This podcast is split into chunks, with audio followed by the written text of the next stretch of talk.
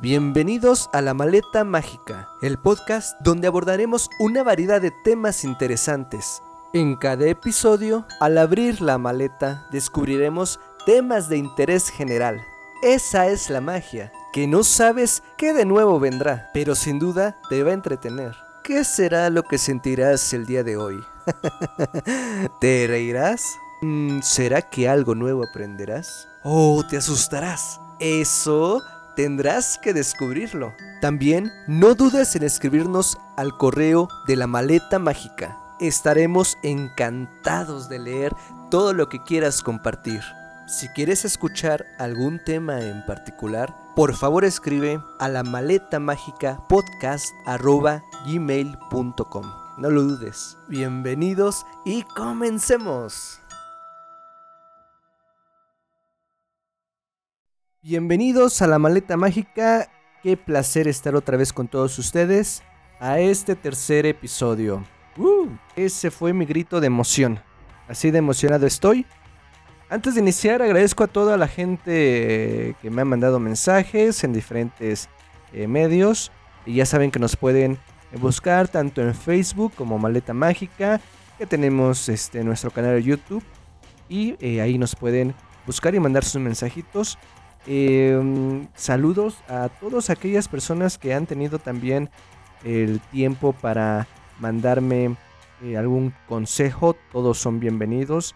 También a mis queridas amigas que saben que, las amo y que justamente por recomendación eh, de una de ellas, a mi queridísima Laus, vamos a ver algunos temas eh, de fantasmas, algunos temas de relatos, gustaron y así vamos a iniciar. Eh, también me gustaría agradecer a toda la gente que se ha sumado, sobre todo a otras partes del mundo como en Estados Unidos, Argentina, Ucrania o Panamá. Gracias en verdad eh, por estar aquí. Gracias eh, por esta oportunidad que me han estado brindando. Por ejemplo, no tengo ni la menor idea de cómo llegó alguien con un IP de Ucrania. Pero me alegra realmente que alguien me escuche del otro lado. También eh, en los datos tengo alguno que de la provincia de Los Santos, precisamente de Panamá. bienvenido. Y así, eh, bienvenidos. Eh, espero que les, su estadía en esta ocasión en la maleta mágica sea de totalmente su agrado. Aquí César Octavio. vamos a iniciar con un tema de fantasmas. Pues ahora a ello hay un relato que leí, eh, que me compartieron, me gustó, eh, que se llama eh, Casi me mata un fantasma.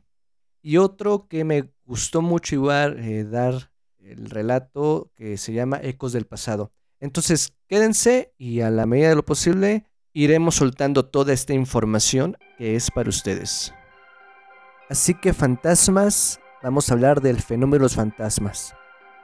Los fantasmas han sido un tema recurrente en la humanidad desde tiempos antiguos. En muchas culturas se cree que los fantasmas son espíritus de personas fallecidas que aún no han encontrado ese descanso. A lo largo de la historia se han registrado muchos informes de avistamientos de fantasmas y estos han sido representados en arte, literatura y cine. Sin embargo, la ciencia aún no ha encontrado una explicación definitiva para los fantasmas y su existencia sigue siendo objeto de debate. Las creencias en fantasmas varían según la cultura. En algunas culturas se cree que los fantasmas pueden ser malignos o benevolentes. Por ejemplo, en la cultura china se cree que los fantasmas pueden ser perjudiciales para los vivos, mientras que en la cultura africana se cree que los fantasmas pueden ser protectores. A su vez, en la cultura occidental, los fantasmas son generalmente considerados como espíritus malignos que han quedado atrapados en dos mundos, la representación de los fantasmas en el arte ha sido un reflejo de creencias culturales sobre ellos. En la literatura, los fantasmas han sido representados como seres malignos que aterrorizan a los vivos, mientras que en el cine, los fantasmas suelen ser representados como seres tristes y solitarios que buscan encontrar descanso. En el arte, los fantasmas han sido retratados de muchas maneras diferentes, desde seres espeluznantes y aterradores hasta seres misteriosos y mágicos. Aunque los informes de avistamientos de fantasmas son comunes, la ciencia todavía no ha encontrado una explicación definitiva para ellos. Algunos científicos argumentan que los avistamientos de fantasmas son el resultado de una combinación de factores psicológicos y naturales como la sugestión, la percepción subjetiva y la presencia de ruidos o vibraciones que pueden ser interpretados como presencias sobrenaturales. Otros argumentan que los informes de avistamientos de fantasmas son simplemente frutos de la imaginación o de historias exageradas. En cuanto a la relación entre los fantasmas y la religión, muchas religiones creen que la existencia de fantasmas y en que los espíritus pueden influir en la vida en los vivos. Por ejemplo, en el hinduismo, se cree que los espíritus pueden ser reencarnados en una forma futura, mientras que en la cultura cristiana se cree que los espíritus van en busca del eterno descanso. Y es que la relación entre los fantasmas y la religión ha sido objeto de debate y discusión a lo largo de la historia.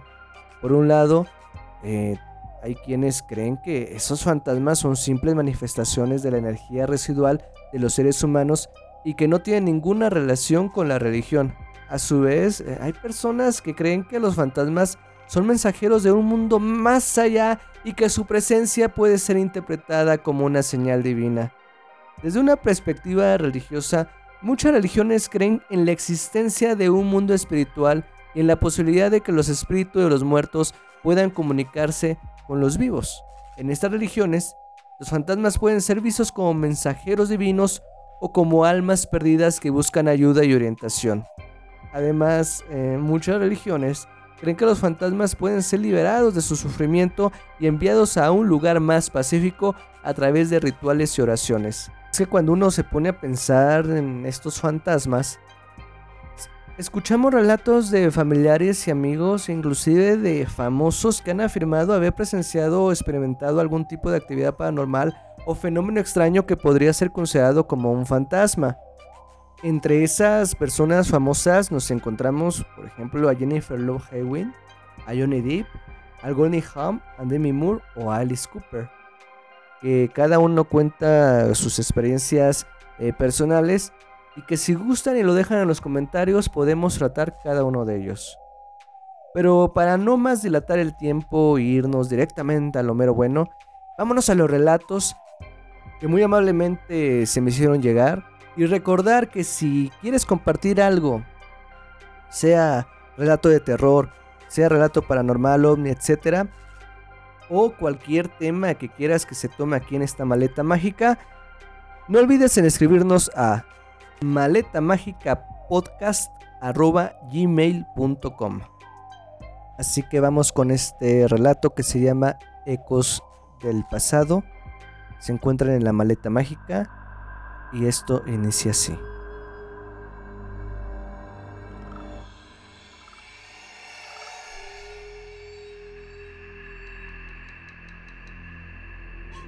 Gracias por escucharme, agradezco que exista otra persona que esté interesada en estos temas y en verdad me motiva saber que no estamos solos. Esta historia me sucedió cuando estaba en la escuela de medicina apenas iniciando curso, esto es el primer año.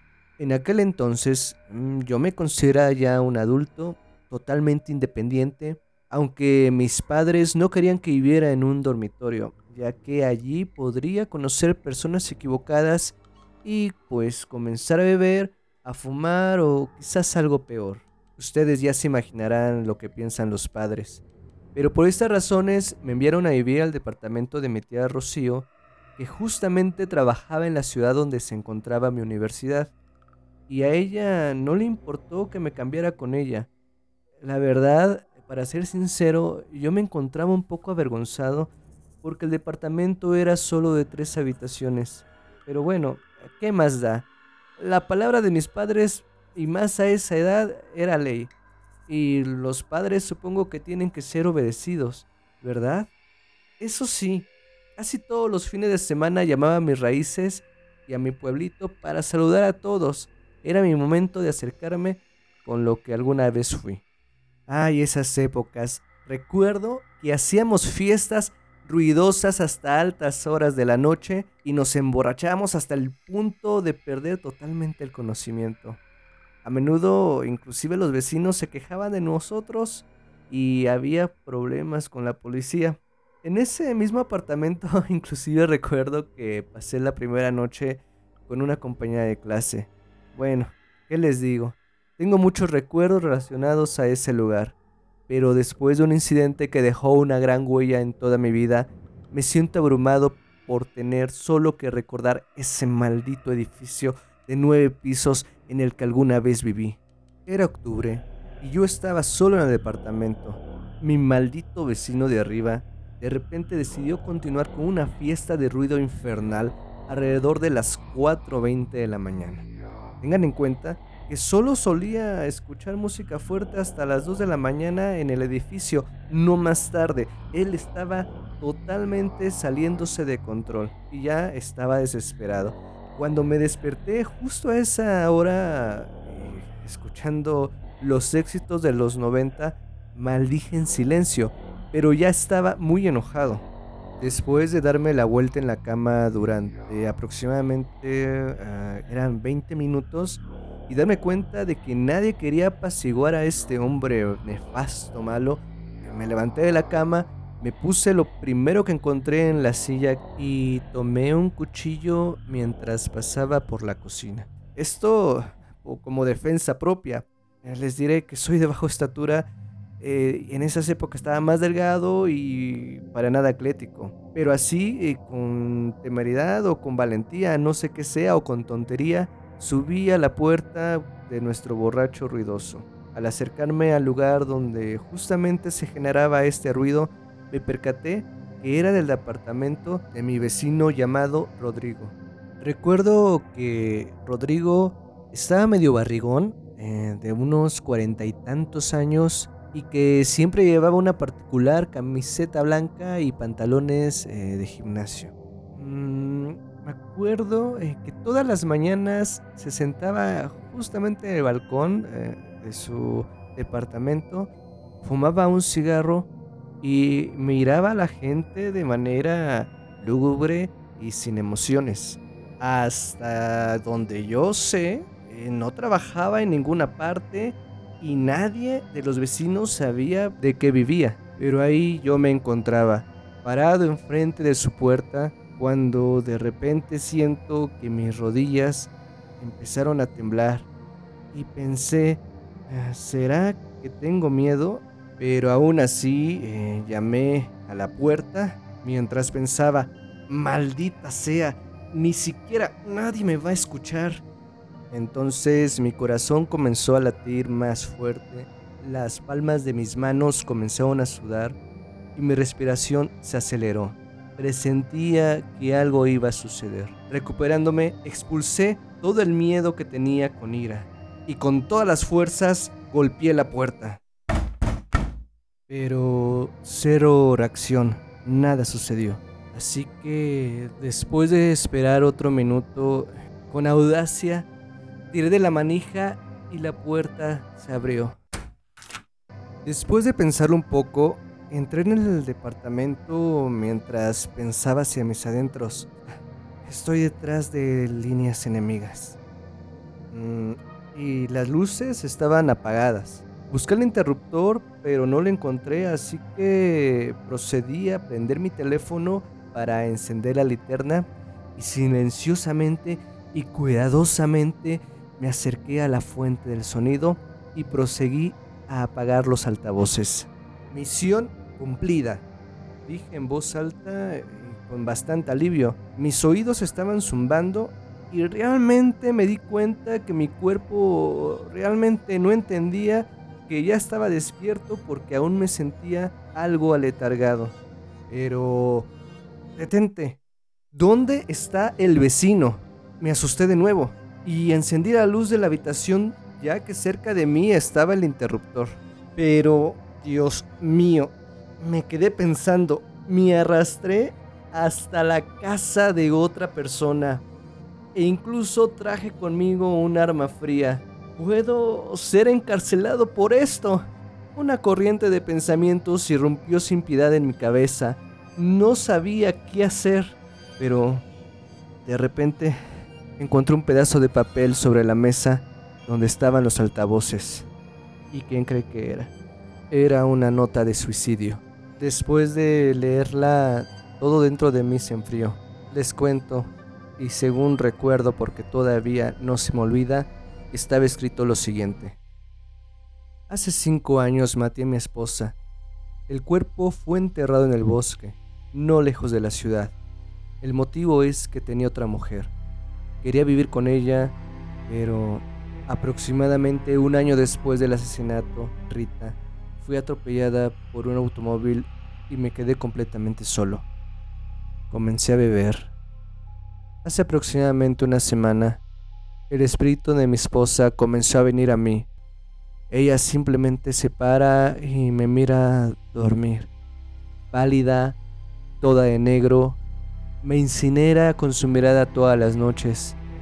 Dejé de dormir, me estoy volviendo loco, ya no puedo soportarlo así. Cariño, lo siento. Yo creo que Rita era el nombre del amante. Al terminar de leer, eh, gemí y creo yo que durante tres minutos me quedé allí.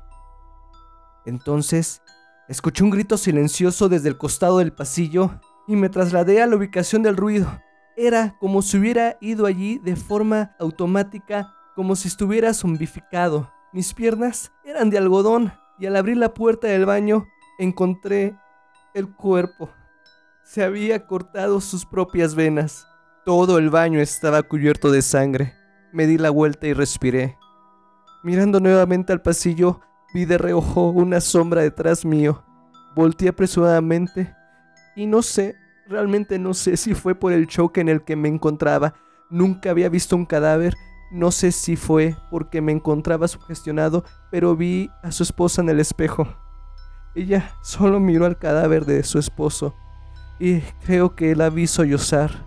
Y estaba pálida y estaba toda de negro, como decía en esa maldita nota suicida. No, no, no, no. Seguro es una especie de tontería la que me imaginé. No puede ser. Justo eso pensaba en ese momento. Me volví un completo demente. Caí al suelo y volví a mirar al espejo. Ella no prestó atención, solo miró a su amante y sollozaba. Sin creer lo que veía, me acurruqué en el piso y observé con los ojos llenos de terror toda la escena, porque estaba hipnotizado.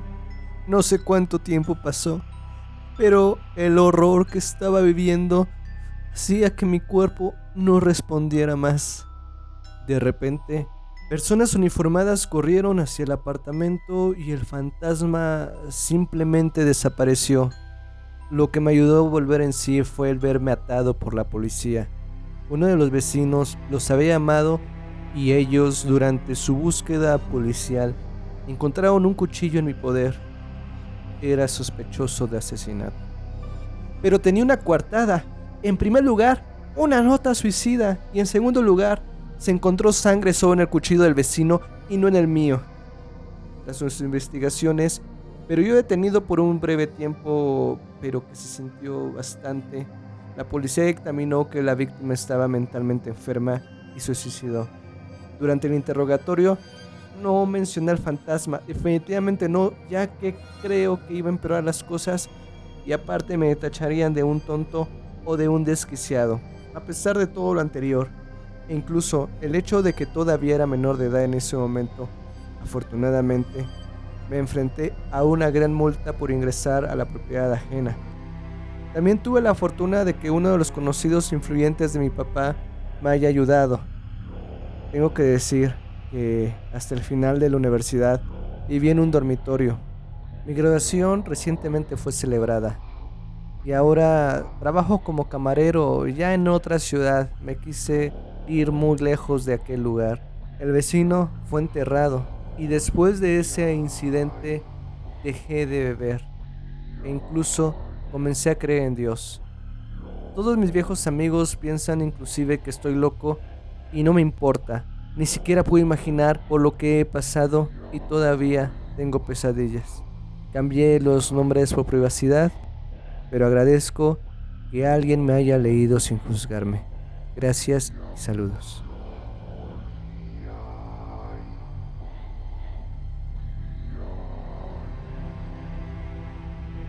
Guau, guau, guau, guau, guau, guau.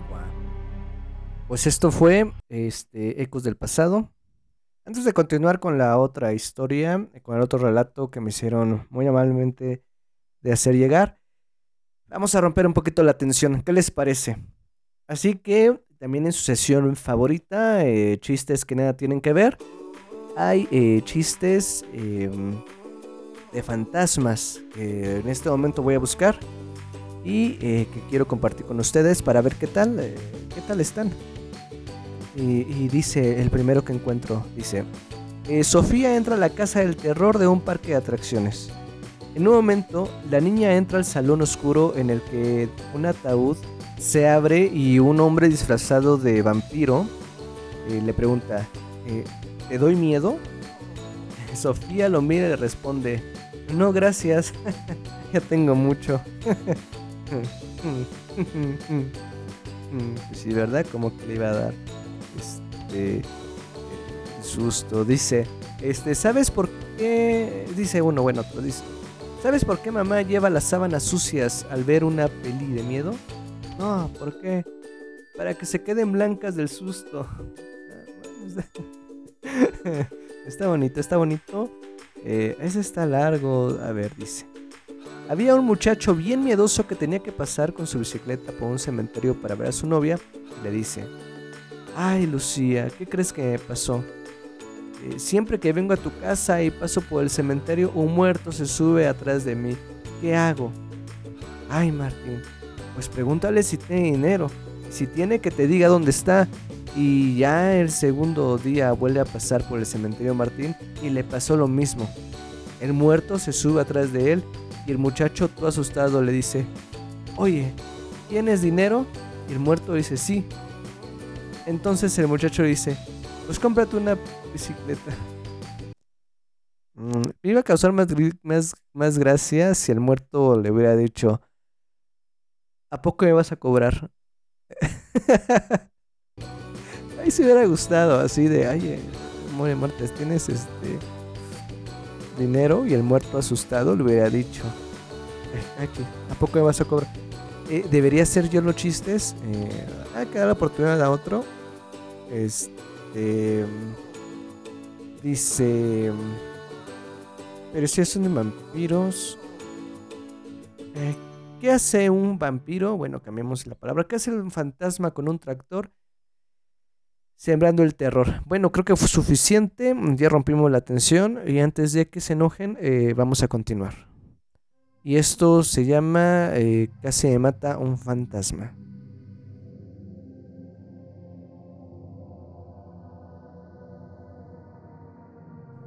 Quiero contarles una historia mística que me sucedió en el primer año de la universidad. La historia de un fantasma que casi le quita la vida a un estudiante inocente, es decir, a mí.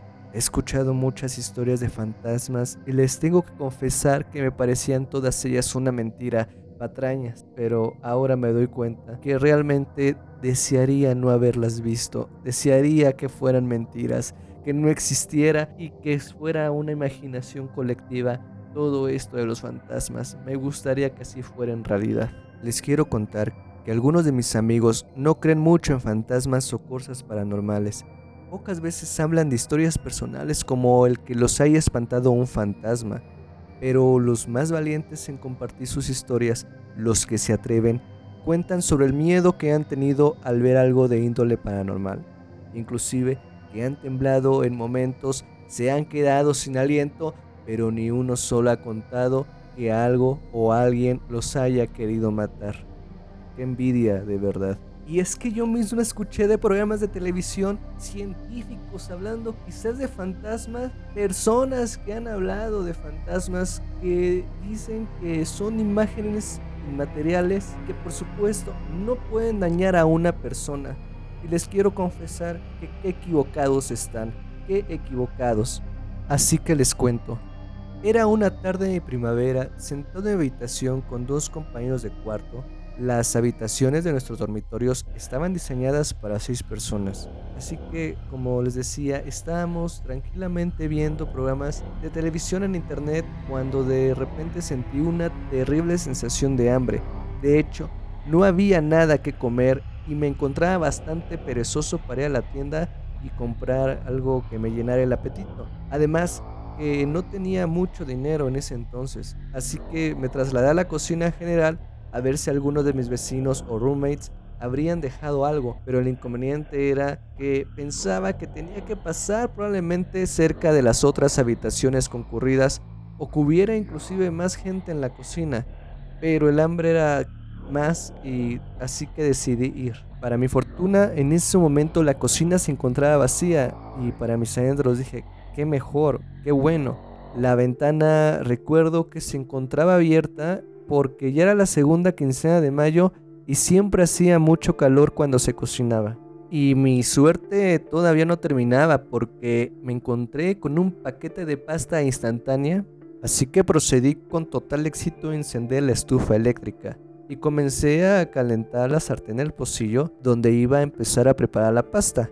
Cuando recordé que había olvidado tomar la sal, entonces eh, buscando no encontré y me apresuré a regresar a mi habitación para ello, para conseguir sal. Creo que en ese momento yo tenía o alguno de mis compañeros o roommates tenían ahí un, poco de sal que me pudiesen compartir. Entonces, cuando regresé a la cocina, vi una chica más o menos de mi edad a quien nunca había visto antes, eh, por más que recordaba verla en clases o en otras habitaciones, no, no la logré identificar.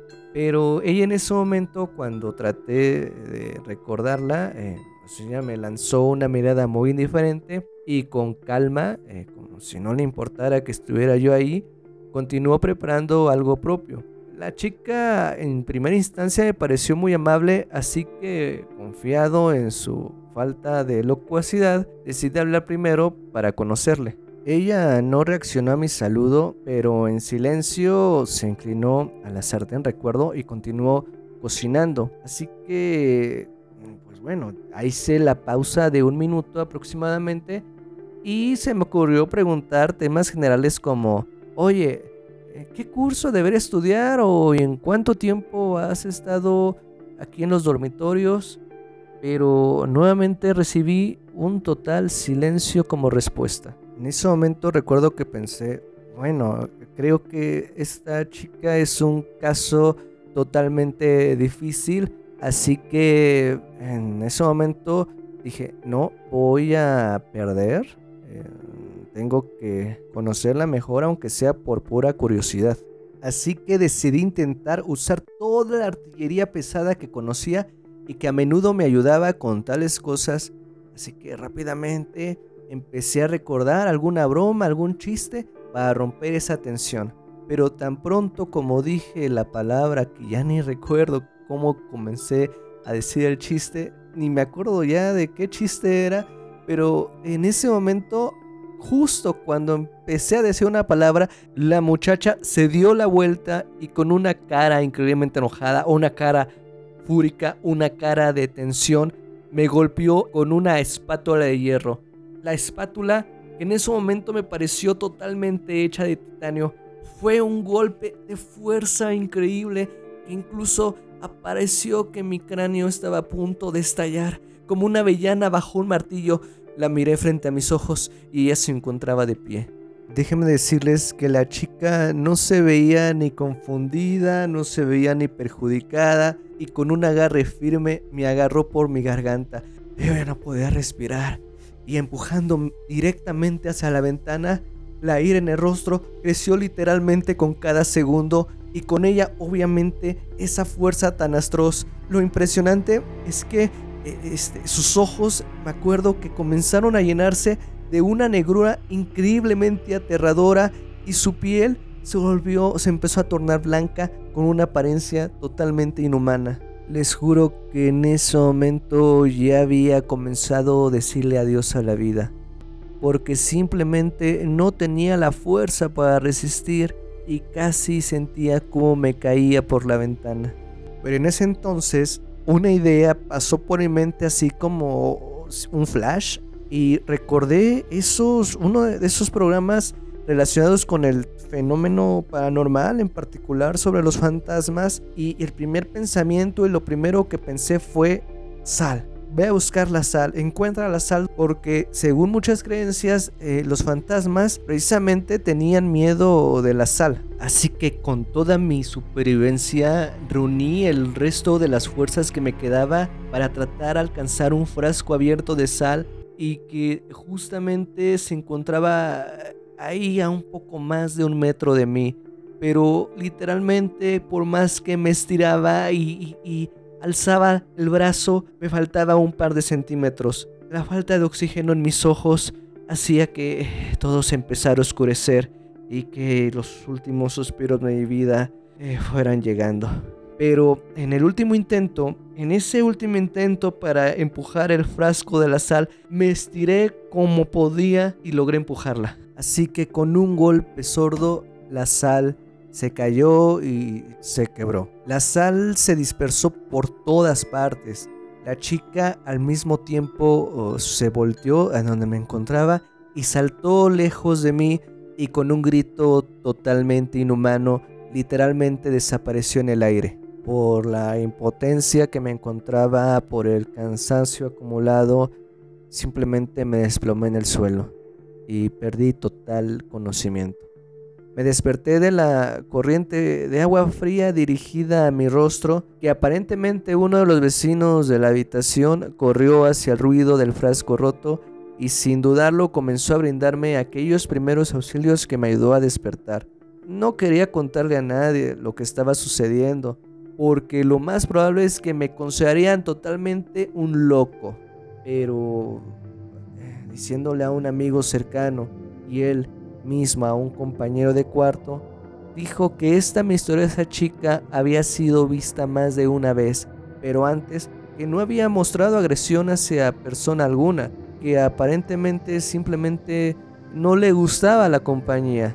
Pasando esta experiencia, la semana siguiente no podía estar tranquilo, así que me mudé a otro albergue para poder ya por fin dormir tranquilamente por la noche, ya que me era imposible conciliar el sueño después de esto. Hasta el día de hoy, a menudo tengo esos ojos negros y manos blanqueadas y heladas sosteniendo mi cuello cada vez que cierro los ojos y la sensación de estrangulamiento que la acompaña, como si ella no se hubiera olvidado de mí como si estuviera tratando de terminar lo que comenzó. Pero aparte de mis sueños, gracias a Dios, ya no tuve contacto con ella, ya no supe más de ella.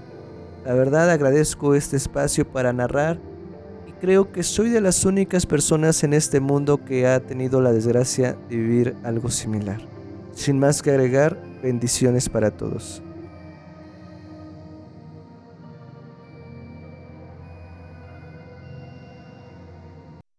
Pues esto se acabó. Así que muchas gracias a todos. Nuevamente eh, mis agradecimientos eh, a todas estas personas bonitas que me han estado acompañando, a estas personas que eh, del interior de la República Mexicana nos han estado escuchando también. tenemos a personas de Nuevo León, Michoacán, Jalisco, Aguascalientes, Chiapas, Ciudad de México, Tlaxcala y Estados de México. Quisiera estar con todos ustedes, platicar directamente cara a cara, pero esperemos que algún día. Por lo mientras, eh, gracias.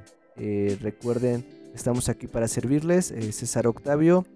Solo por favor, no olviden de mandar sus correos electrónicos a maletamagicapodcast.gmail.com que vamos a estar felices de escucharlos. Por supuesto que claro que sí. Y eh, también mi Twitter, por si alguien me quiere mandar un mensajito, que es César Octavio MM. También no se olviden en buscarnos en Facebook como Maleta Mágica Podcast. También en YouTube. En YouTube estamos haciendo cositas diferentes. Eh, aprovechamos estos relatos para eh, subir el audio con alguna otra imagen. Pues sin nada más que decir, agradecerles y desearles que les vaya bien bonito tengan un excelente día, noche. César Octavio se despide. Adiós.